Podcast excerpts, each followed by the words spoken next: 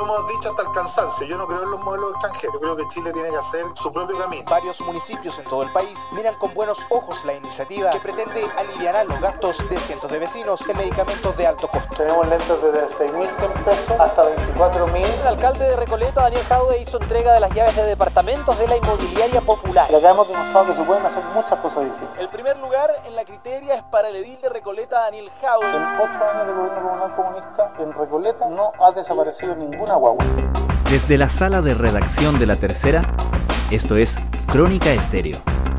Cada historia tiene un sonido. Soy Francisco Aravena. Bienvenidos.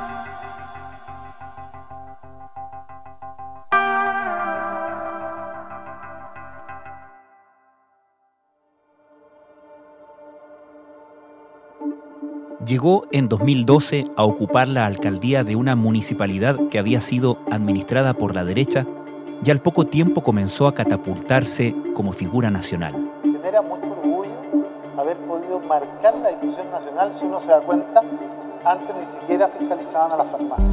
Hoy, el alcalde de Recoleta, Daniel Jadue, no solo es el casi seguro candidato presidencial del Partido Comunista, es además la figura mejor posicionada de toda la centroizquierda.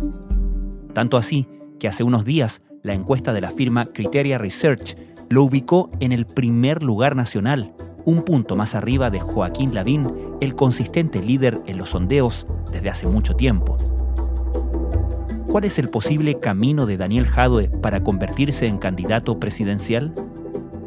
¿Cuál es el panorama presidencial en la centroizquierda y cómo podría el comunista prevalecer? ¿Cómo podemos caracterizar a Daniel Jadwe? Bueno, es un alcalde que va en su segundo periodo ya por la comuna de Recoleta, una comuna que hasta antes de su llegada estaba dominado por la derecha. Jorge Arellano es subeditor de política de La Tercera. El domingo pasado publicó una entrevista con Daniel Jadwe titulada con la cita En dirigentes de la centroizquierda existe un anticomunismo. Es un alcalde que no tiene una vida partidista tan activa dentro del Partido Comunista, es decir, no forma parte de, la alta dirección, por llamarlo de alguna manera, del partido que actualmente lidera el diputado Guillermo Tellier pero sin embargo su gestión en este municipio ha hecho que su figura pública haya empezado a encumbrarse en distintos sondeos de opinión pública. Ahora, evidentemente, todos estamos familiarizados con una serie de medidas que él ha tomado en Recoleta que han sido muy populares, ¿no? Como la farmacia popular, eh, la biblioteca popular y otras medidas de ese corte que le dieron mayor prominencia en las noticias. Pero, ¿cuándo empieza Daniel Jadwe a transformarse en lo que es hoy, que es una figura presidencial o presidenciable. Él ha sido destacado en varias oportunidades por su gestión en la municipalidad de Recoleta. Recoleta ya tiene una farmacia, una óptica, una inmobiliaria y una universidad, todas populares, y desde mañana se sumará otra iniciativa. Los libros se tomarán el protagonismo cuando este lunes sea inaugurada la primera librería popular de nuestro país. De hecho, las farmacias populares han sido replicadas en varias comunas y no solamente de, oposición, sino también de derecha. Él también tiene las ópticas populares, las inmobiliarias populares y también bibliotecas dentro del municipio. Pero si uno analiza cuándo empezó este crecimiento constante en la encuesta, me parece que el punto de inflexión es el 18 de octubre, donde él tuvo una visión muy crítica del gobierno y todas aquellas medidas y situación que generaron el estallido social y él conectó mucho con las demandas que la ciudadanía en ese momento empujaba. Queremos aprovechar esta oportunidad ¿Y por qué? Porque todo aquel que le quiera decir a Chile que este movimiento es un movimiento espontáneo, no es que no entienda nada, es que interesadamente quiere plantear que este movimiento es un estallido social, pero no es un estallido social, compañeros y compañeras.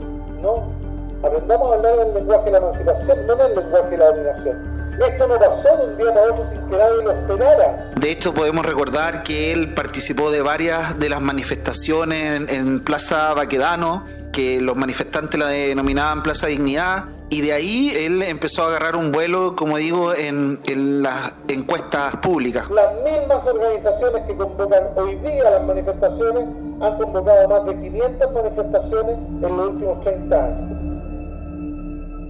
Tanto así que en la última encuesta hace pocos días aparece incluso en esta encuesta de Criteria Research por sobre Joaquín Lavín, que históricamente en los últimos meses quizás años ha liderado las preferencias presidenciales aparece un punto porcentual sobre el alcalde de Las Condes y quien es probablemente la figura más fuerte que tiene hoy día Chile Vamos para las próximas elecciones presidenciales. Si ya estaban cerca en julio, la encuesta Criteria Research de agosto mostró que por primera vez en el sondeo el comunista Daniel Jadwe le quitó el primer lugar a Joaquín Lavín con un 16%.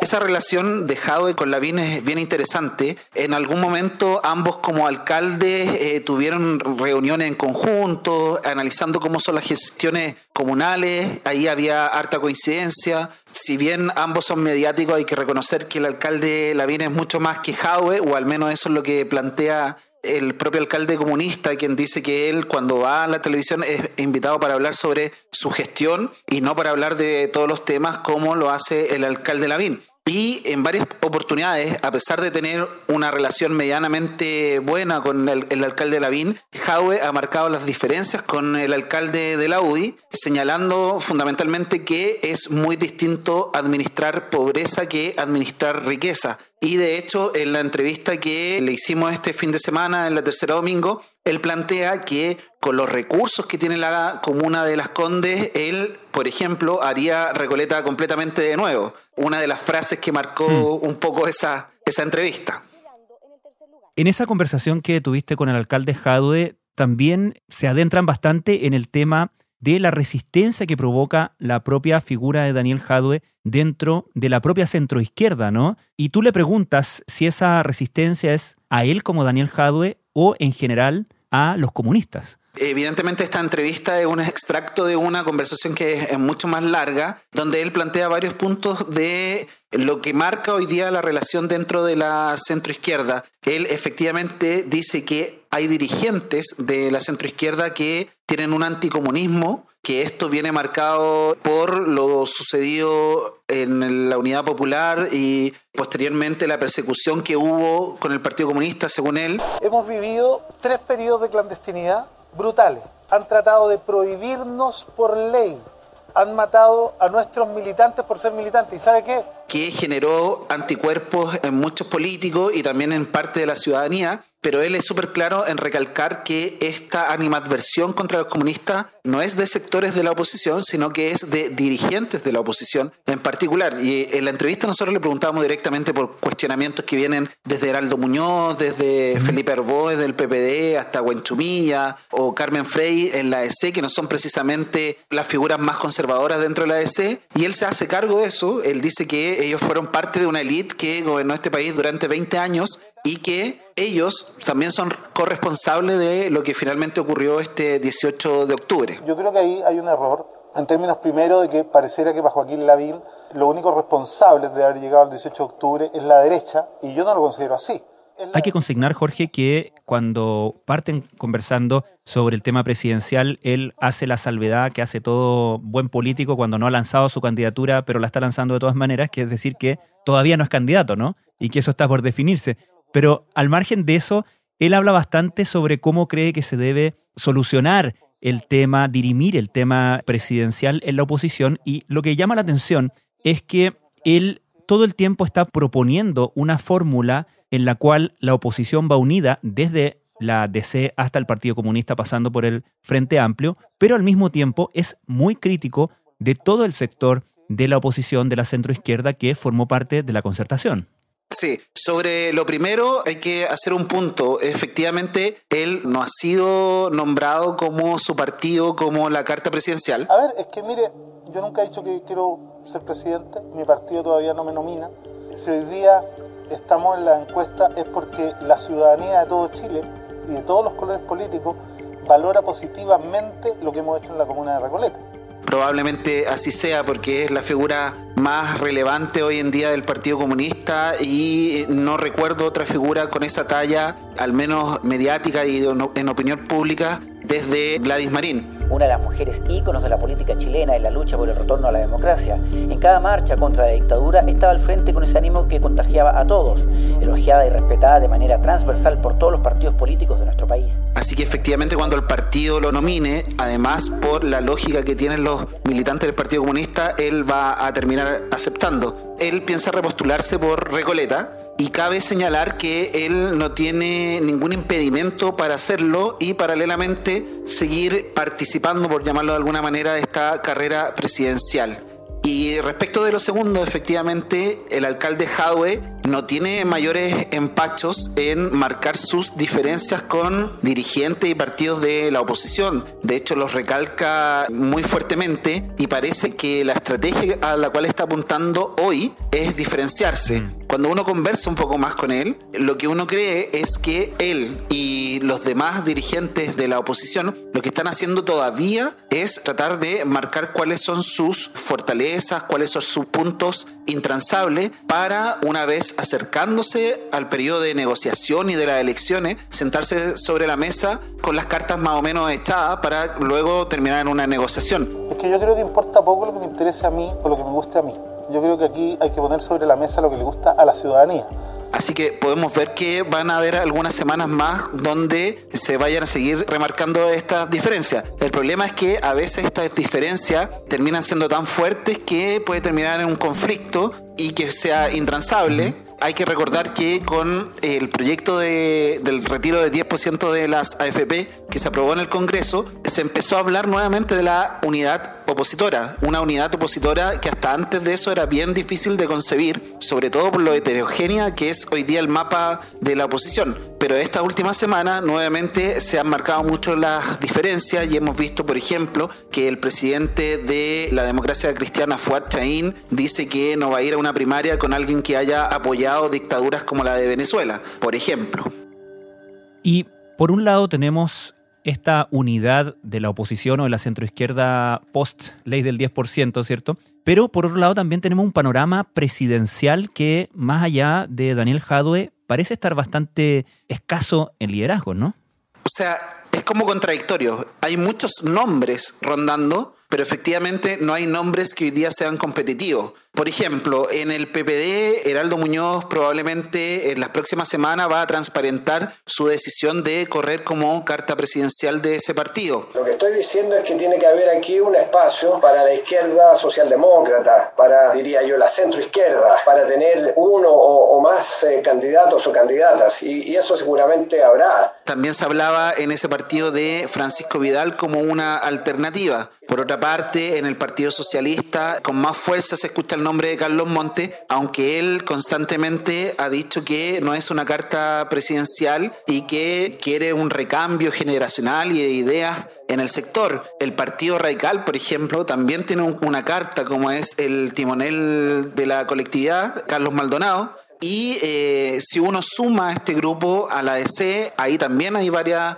alternativas, como es Jimena Rincón, como es Francisco Buenchumilla. Y por otra parte, dentro de la misma coalición a la que hoy día pertenece Daniel Jadwe, que es Unidad por el Cambio, ya este fin de semana uno de los partidos que pertenece a ese conglomerado, la Federación Regionalista Verde Social, nominó a su carta presidencial, que es el diputado y el actual presidente de esa tienda, Jaime Mulet en ese mismo conglomerado está el Partido Progresista, el PRO, donde internamente todavía hay ciertas esperanzas de que, por ejemplo, Marco Enrique Ominami pueda asumir una nueva candidatura presidencial. Entonces, a pesar de que hay una escasez, cuando uno ve la encuesta, hay muchos nombres todavía rondando esos partidos porque en la práctica todos quieren tener una carta para competir y por lo menos para poner sobre la mesa y en las negociaciones sus términos y sus ideas. Escenario sigue estando muy líquido aparecen nuevas personas en el mundo de la derecha, pero en el mundo de la centroizquierda no, no, no surgen nuevos liderazgos todavía,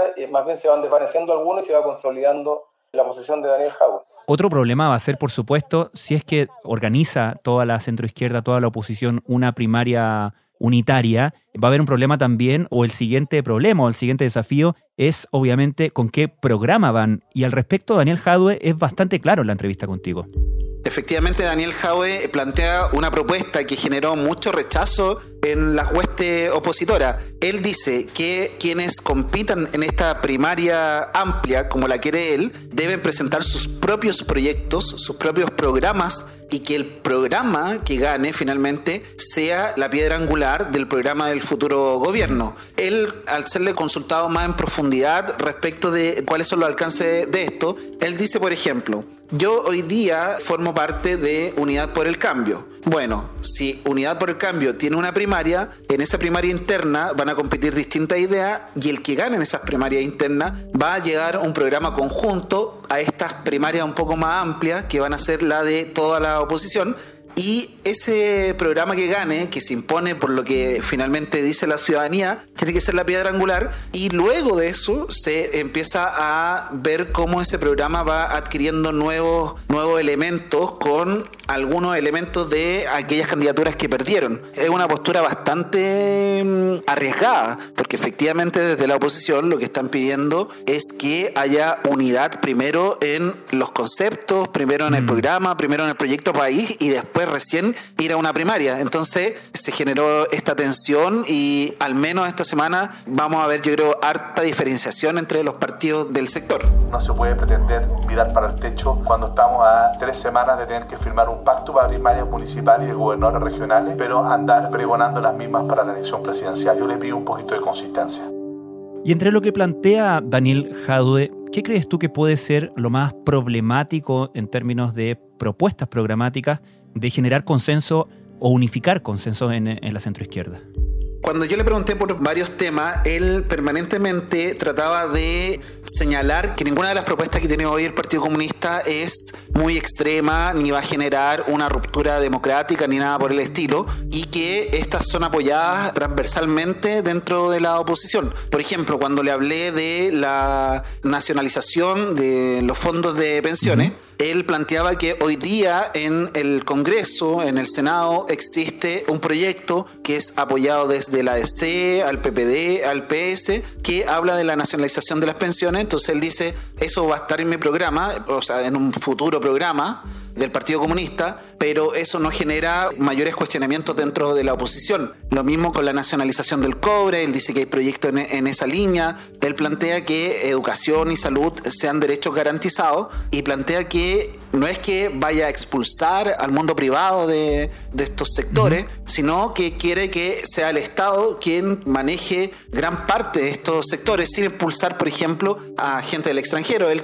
por ejemplo, en el tema del cobre, plantea que el gobierno sea el, por decirlo de alguna manera, el socio mayoritario en una posible administración de este bien. No sé si todo, pero yo creo que en el eh, programa futuro y en el Chile del futuro va a tener que haber un sistema efectivamente de protección social que incorpore un sistema de pensiones en donde para mí lo relevante no es si aparecen o no aparecen las AFP, pero si las la AFP permanecen, permanecen como un sistema complementario para los que tengan plata para invertir en ellas, digamos. Hay varios temas que él trató de señalar que no eran ninguna propuesta extrema. Por ejemplo, cuando habló de la carga impositiva, puso como ejemplo a Angela Merkel, la primera canciller de Alemania. Entonces, permanentemente andaba buscando respuestas respecto de que generaba consenso en sectores de la oposición. Mm. Lo que sí a mí me, me, llamó harto la atención fue su postura respecto de Venezuela. Cuando yo le pregunté si él apoyaba la administración de Maduro y le pregunté directamente que el tema del apoyo a la administración de Venezuela, a la administración de Cuba, genera mucho rechazo en sectores de la oposición. Y él dijo que nunca el Partido Comunista ha apoyado la administración ni de Chávez, ni de Maduro, ni de los Castro. Nunca hemos participado, ni hemos avalado, ni hemos defendido, ni hemos salido a explicar la necesidad de una dictadura en nuestro país. Siempre hemos sido un partido absolutamente eh, apegado al orden institucional y a la democracia. Y que lo que hace el Partido eh, Comunista es intervenir cuando están interviniendo otras naciones, valga la redundancia. Es decir, lo que ellos rechazan es la intervención extranjera en los problemas de Venezuela. Él dice que los problemas de los venezolanos los resuelvan los venezolanos. Y también él, recalca, cuando existen estos temores respecto de la política exterior, que él cree en un camino que es solo realizable en Chile. Él dice que él no se rige por modelos extranjeros y que finalmente lo que busca el Partido Comunista es un trayecto para hacer cambios en el país sin tener ningún modelo como ejemplo. Finalmente, Jorge, ¿qué crees tú que le queda por delante a Daniel Jadwe en los próximos hitos? Porque viene el plebiscito del 25 de octubre. Él mismo durante la entrevista lo señala como un hito a partir del cual se pueden abrir otras discusiones, pero que lo principal ahora es el plebiscito de octubre. Pero bueno, después vendrá el rebaraje de las fuerzas justamente para ver cómo se empiezan a organizar en virtud de las elecciones del próximo año. Sí, aquí hay que pensar cómo puede estar también analizando el escenario del Partido Comunista. Hoy en día el Partido Comunista tiene a la figura mejor instalada, a la figura que, por lo que uno ve en los sondeos públicos, es la única que puede competir con Joaquín Lavín e incluso ganarle eventualmente, según uno mira los sondeos. Pero finalmente todo esto es estratégico y eso va a tener que ser una definición del Partido Comunista de cómo sigue avanzando esta popularidad que hoy día demuestra Daniel Jaue en la encuesta. Pensando en el futuro, ¿quién te gustaría que fuera el próximo presidente o presidenta de Chile después de Sebastián Piñera? Mira, agosto de 2020, la última, el último resultado, un 16% para el alcalde de Recoleta, Daniel Jaue. Me explico. Finalmente, el Partido Comunista tiene una figura como nunca antes había tenido instalado y en cualquier escenario para el Partido Comunista va a ser un triunfo. Es decir, si ellos van a una primaria y logran un porcentaje importante, van a tener mucho más peso específico para poder negociar después el programa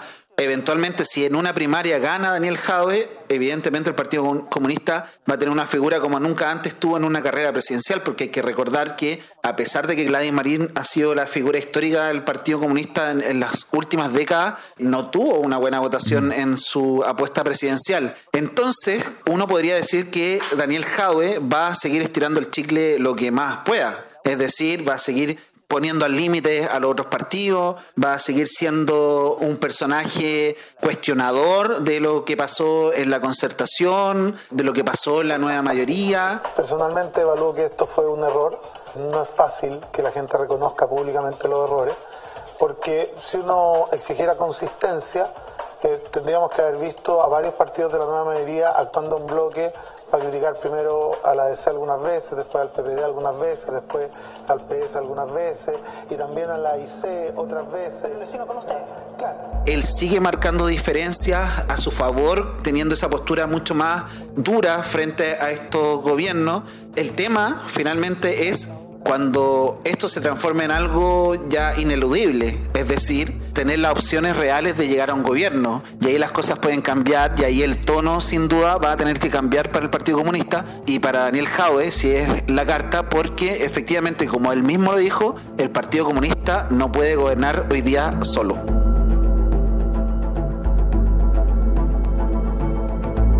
Creo que además Chile eh, tiene pantalones largos no necesita mirar a ningún otro país ni ningún otro modelo. Hay algunos que en este país no se atreven a dar un paso sin tener un modelo de referencia. No, nosotros creemos que Chile puede construir su propia historia. Pero además le quiero comentar una cosa. En todos los distritos que tenemos diputados, nuestros diputados son primera o segunda Jorge Arellano, muchas gracias. Gracias, Francisco. Los invitamos a leer la entrevista de Jorge Arellano a Daniel Jadue para la tercera domingo en latercera.com.